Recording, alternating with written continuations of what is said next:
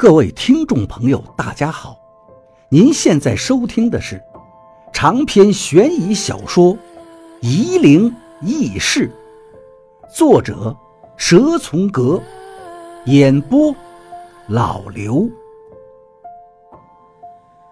第一百四十五章，我看那些穿着普通村民衣服的人，说不定就是什么野兽的化身，我可不愿意。跟他们一起吃饭，但是要我和和尚道士们吃饭，我更不愿意。我现在烦得很，自己的好兄弟竟然成了一个道士，而且还是那种很邪门的道士。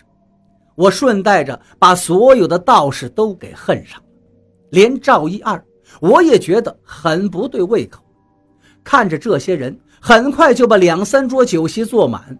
我和刘院长、曾婷、陈阿姨不知道该往哪儿坐，赵一二倒是邀我们坐到金圣师徒这一桌。我和刘院长都对金仲很厌恶，当然不肯答应。赵一二想了想，就对王八说：“看能不能再支一张小桌子。”然后匆匆向烧火师傅那边走过去了。董玲安排我们坐在一旁等着。我一看，油布棚子旁边还有一张桌子。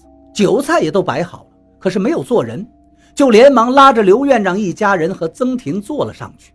董玲哎了一声，想拦着，却看见我们已经坐好了，也没有再说什么。反正我这人脸皮厚，他也拿我没办法。赵一二出来后，看见我们坐在那个空席上，就笑着说道：“你们坐这儿干嘛？我给你们换个地方啊。”刘院长说道：“就这里了。”蛮好的，其他人我们都不熟，这儿挺好。赵一二还要劝，可是王八走过来说道：“跳地戏的来了。”赵一二用手蘸了酒，在桌面上画了两个符，对我们说道：“好吧，好吧。”就像一群来人走过去，那些人就是王八所说的跳地戏的班子。我有点好奇，轻声地问刘院长。跳地戏是不是就是撒叶河呀？我也不太清楚。刘院长答道：“就算不是，也差不了多远吧。”那群人走到了酒席旁边，跟赵一二和王八打完招呼，也不啰嗦，就摆开场地准备跳舞。我来了兴趣，仔细打量着这些汉子，他们正在做跳舞前的准备。换衣服、伸展腰身、摆弄道具，我看的觉着有趣。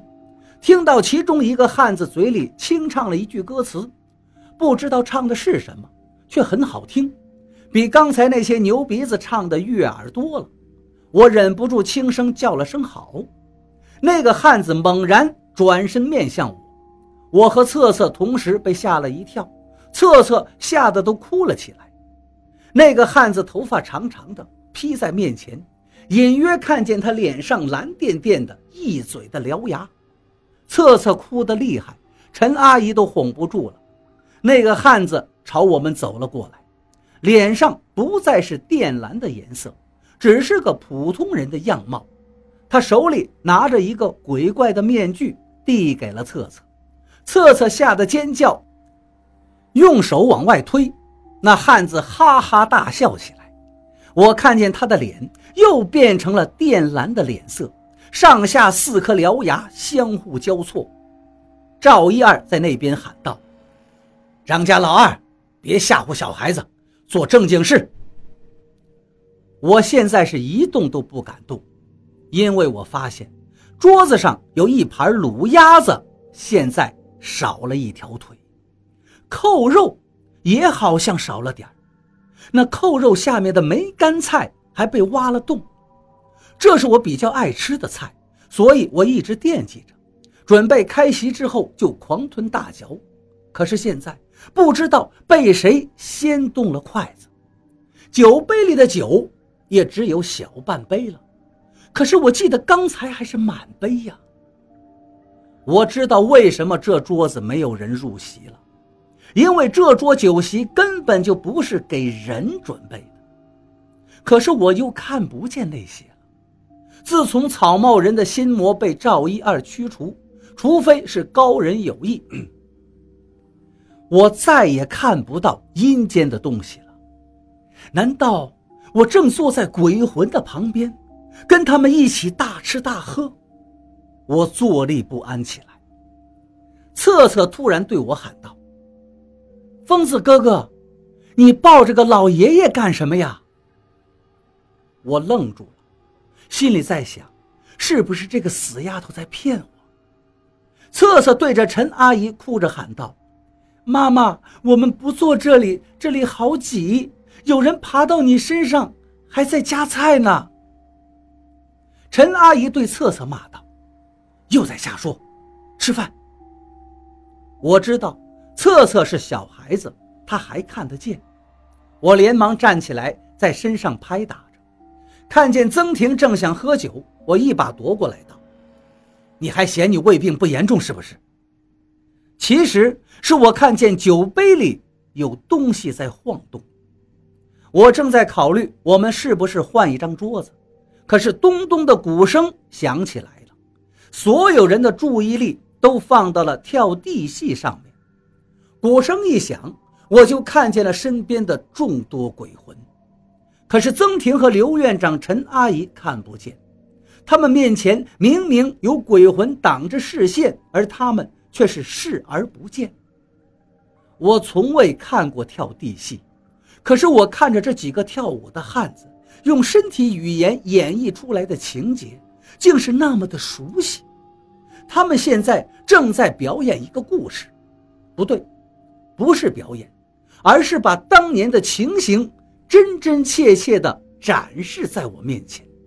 那个高个的汉子手里挥舞的是一个斩妖除魔的宝剑，我听见扮演鬼魂的汉子嘴里在喊着：“天师饶我！”鼓声越来越急了，天师高声唱着。天得一以清，地得一以宁，猴王得一而天下正。鬼魂们开始哭嚎讨饶，这是镇鬼的故事。鬼魂们的身体在消散，肉体腐烂，白骨显现。我啊的一声喊了出来：“你怎么了？”曾婷在一旁问道：“你怎么了？你看见什么了？”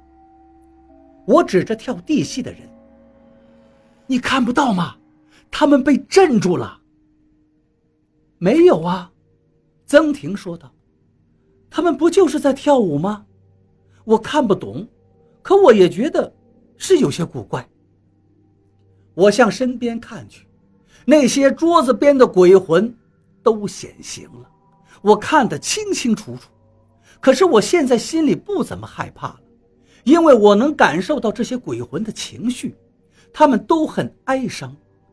我现在能明白赵一二和金仲的道派到底是干什么的了。扮演跳地戏的镇鬼道士在唱歌：“正福为基，善富为妖。”鬼道。鬼，我听见不止一次，他们反复的唱着这个词。原来他们的流派就是鬼道。这个派别是道家专门跟鬼打交道的派别。